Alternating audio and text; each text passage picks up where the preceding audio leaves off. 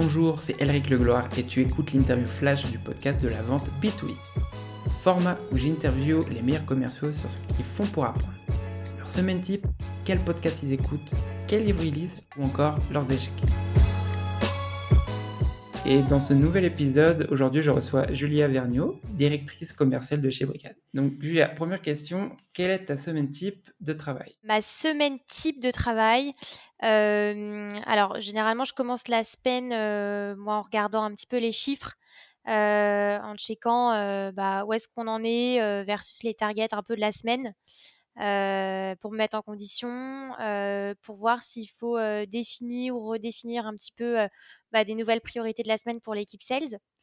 et en fonction de ça, faire passer un petit message mood booster à l'équipe ou bah, réfléchir justement à des actions à prendre si besoin, si on est en retard sur les chiffres par exemple. on va dire que en début de semaine et plutôt dans la matinée, moi j'aime bien plutôt me poser sur, sur des projets sur lesquels je travaille en autonomie.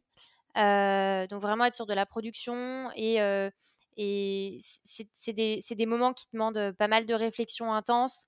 Donc ça peut être par exemple travailler un peu sur bah, lancer une nouvelle verticale ou une nouvelle industrie chez Brigade, trouver, réfléchir à une meilleure organisation pour l'équipe sales.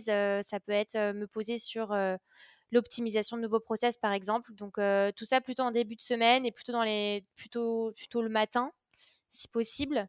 et ensuite, plutôt fin de semaine et l'après-midi, j'essaye de, de, de, booker un peu mes meetings et donc plus de travailler sur du partage d'informations, la coordination. ça peut être des points d'équipe avec les sales, ça peut être des one-one, ça peut être des meetings avec, avec d'autres équipes pour travailler un peu sur des projets transverses. Mais voilà un petit peu comment je structure ma semaine et mes journées. Donc, commencer par vraiment de la production et sur des projets qui, qui, demandent pas mal de réflexion et ensuite terminer par plutôt des meetings et du partage d'informations. Qu'est-ce que tu sais sur ce que tu fais aujourd'hui en tant que directrice commerciale que tu aurais aimé savoir quand tu as commencé? Globalement, j'ai pas eu de, de mauvaises ou de grosses surprises parce que j'ai eu la chance d'évoluer assez progressivement. donc je savais un peu où je mettais les pieds. Il y a peut-être deux choses que j'aurais aimé savoir, en tout cas des choses auxquelles je m'attendais pas quand je suis passée, quand je suis arrivée directrice commerciale. la première, c'est bah, le management, c'est dur. c'est un vrai métier en fait. on s'improvise pas manager. on se forme, on monte en compétences comme sur n'importe quel autre métier en fait. donc voilà, c'est pas des soft skills, c'est vraiment un hard skills. voilà. Et, la deuxième chose, c'est peut-être que faut savoir que faire le lien parfois entre bah, le top management et le C-level et bah, des équipes terrain, des sales, ça demande souvent bah, une, une, vraie, une vraie stratégie de communication, de coordination qui permet de, mettre, de mettre tout le monde d'accord et que tout le monde soit content. Quoi. Qu'est-ce que ton plus gros échec professionnel t'a appris? Alors, je ne vais pas te citer un gros échec professionnel. je vais plus me baser sur des, des, petits échecs ou des petites situations que j'aurais que j'aurais aimé mieux gérer. je vais te donner un exemple en tant que sales et un exemple en tant que manager. en tant que sales, je dirais que l'impatience et l'attitude un petit peu rentre dedans qu'on peut souvent avoir en tant que sales et pas toujours la stratégie la plus efficace pour aller, pour aller closer un deal.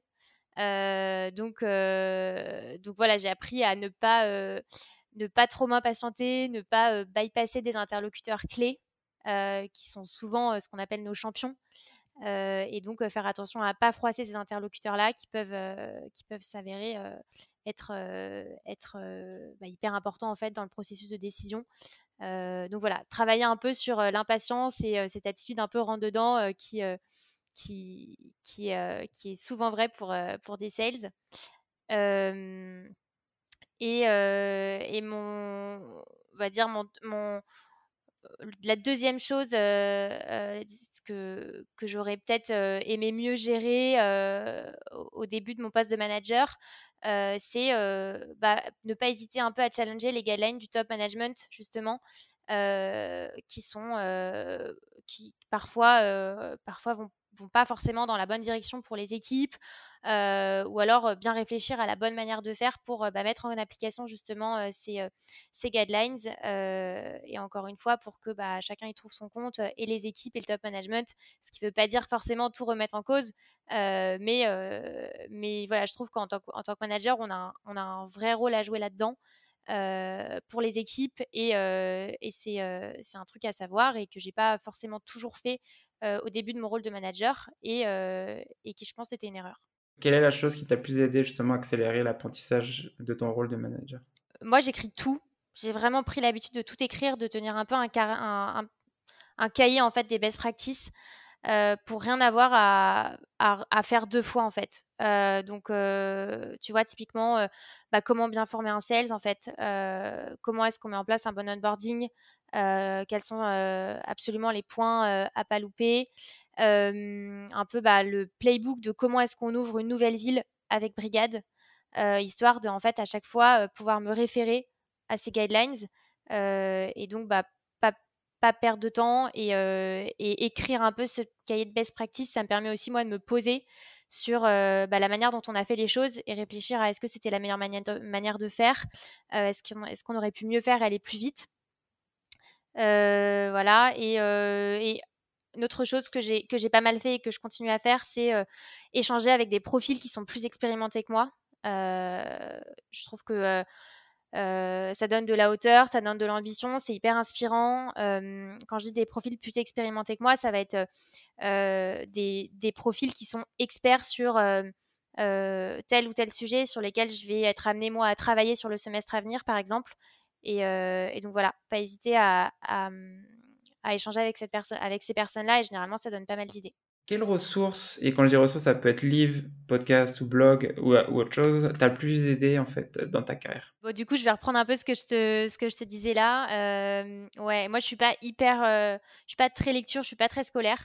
Euh, je préfère vraiment échanger avec les gens, alors ou profiter de tables rondes ou de conférences pour discuter ou carrément proposer des cafés ou des déjeuners en contactant directement les gens sur, sur LinkedIn. pareil, selon les sujets sur lesquels je suis en train de travailler.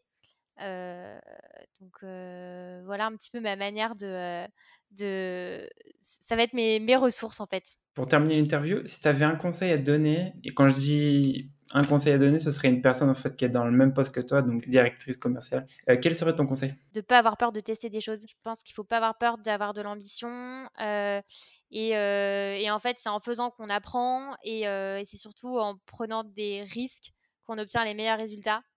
Euh, aussi potentiellement les pires, mais c'est pas grave parce qu'on apprend. Euh, donc ouais, ça va être d'être, audacieux, d'être ambitieux et, euh, et, vraiment de pas avoir peur de tester des choses quoi.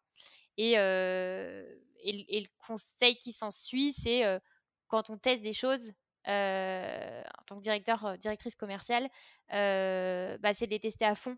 donc en startup, euh, souvent tester euh, quelque chose à fond, pousser un test au maximum, c'est pas forcément y mettre euh, tous les moyens financiers, c'est surtout y mettre beaucoup beaucoup d'énergie et d'engagement.